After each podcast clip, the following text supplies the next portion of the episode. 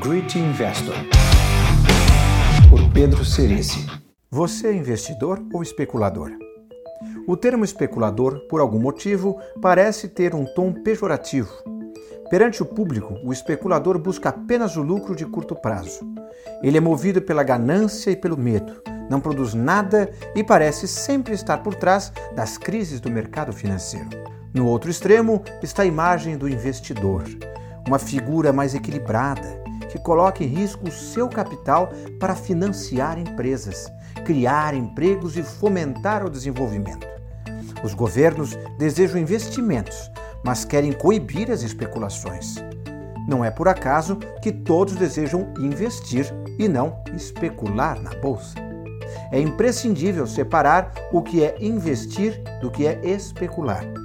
Não é preciso separar as pessoas, mas sim as atividades. Com raríssimas exceções, a maioria dos participantes do mercado faz as duas coisas.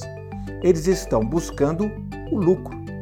Se o lucro se dará de curto ou longo prazo, ninguém sabe.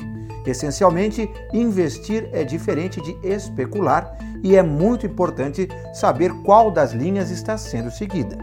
Para cada atividade, há um processo distinto e um tipo de disciplina diferente. Disciplina e consistência são as chaves para qualquer atividade, inclusive especular e investir. O que faz o especulador e qual é a sua função econômica?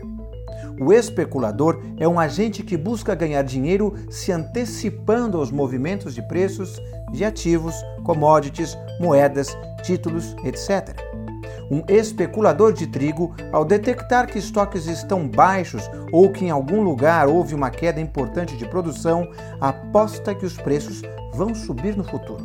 Esse movimento especulativo faz com que o preço do trigo comece a subir.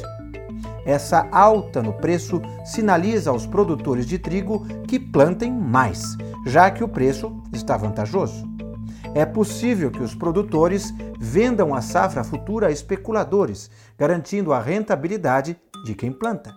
Há uma transferência de risco e, indiretamente, um incentivo à produção do cereal. Esse movimento minimiza o risco de falta do produto no futuro.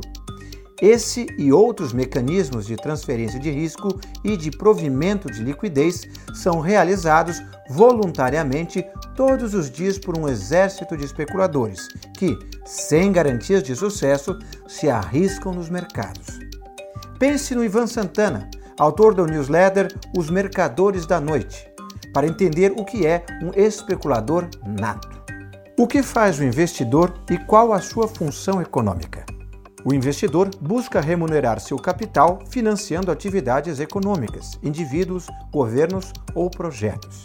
Esses investimentos podem ser primários, quando vão diretamente para o objeto do investimento, ou secundários, quando já estão em andamento e são revendidos a outros investidores.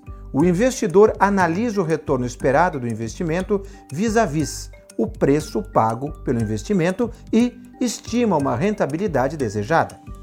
A rentabilidade real só será aferida após a conclusão do projeto ou depois da sua venda no mercado secundário. O investidor e o empreendedor são os principais motores do desenvolvimento e podem ou não ser a mesma pessoa. E por que isso me interessa? Ao longo de minha carreira, vi inúmeros casos de sucesso e de fracasso. Em ações, é comum haver especuladores que compram esperando uma valorização futura para poder vender na tentativa de imitar o que um investidor de verdade, como Warren Buffett, faz. Quem compra uma ação hoje e fica feliz porque ela subiu 1% no dia seguinte é um especulador. Quem se preocupa porque a carteira não se saiu muito bem no último mês é um especulador. Quem analisou um gráfico de preços para tomar a decisão de compra também. Quem foi para a bolsa acreditando que a queda de juros favorecia as ações está no mesmo grupo. Em resumo, quase todos somos especuladores, mas acreditamos ser investidores. Se adotarmos a definição de Buffet, você só será um investidor de verdade se decidir comprar uma ação, mesmo sabendo que ela não será negociada nos próximos cinco anos.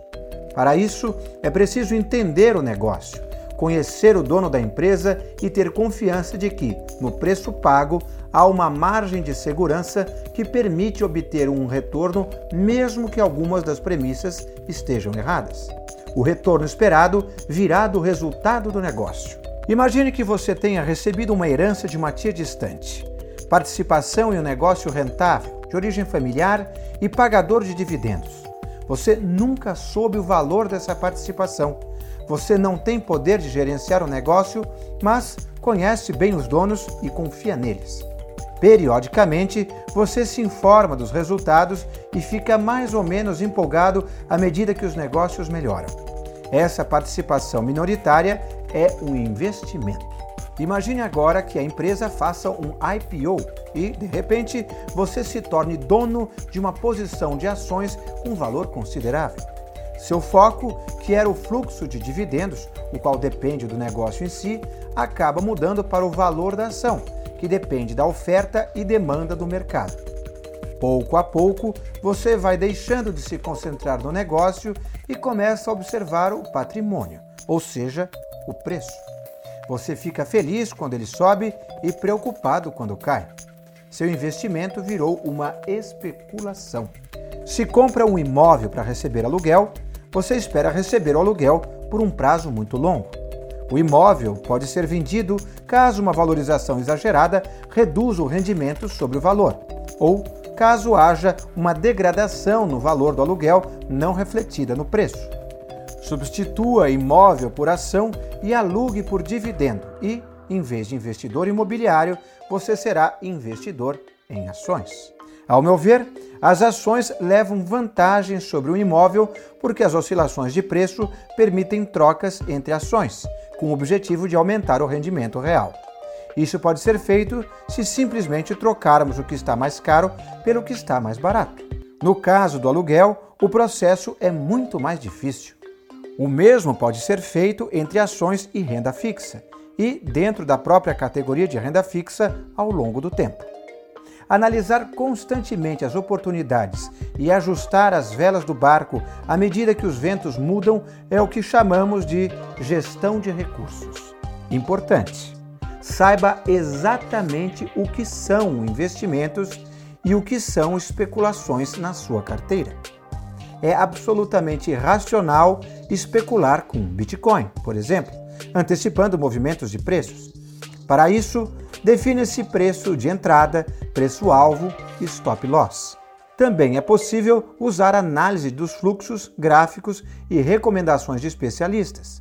Não importa, o mais importante é saber que essa é uma atividade especulativa, cujo objetivo é lucrar com a valorização do ativo.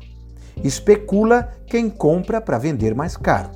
Investe quem compra para receber rendimento sempre ouvi uma frase que me causava certo desconforto, pois, na maioria das vezes, era verdadeira. Abre aspas. Investidor é um especulador que não deu certo. Fecha aspas. A racionalização do erro na especulação é afirmar que bolsa é para o longo prazo. Longo prazo nada mais é do que uma sequência de curtos prazos. Duas coisas com as quais não se deve brincar saúde e economias. Escolha seu médico e em quem confiar o seu dinheiro com cuidado. Great Investor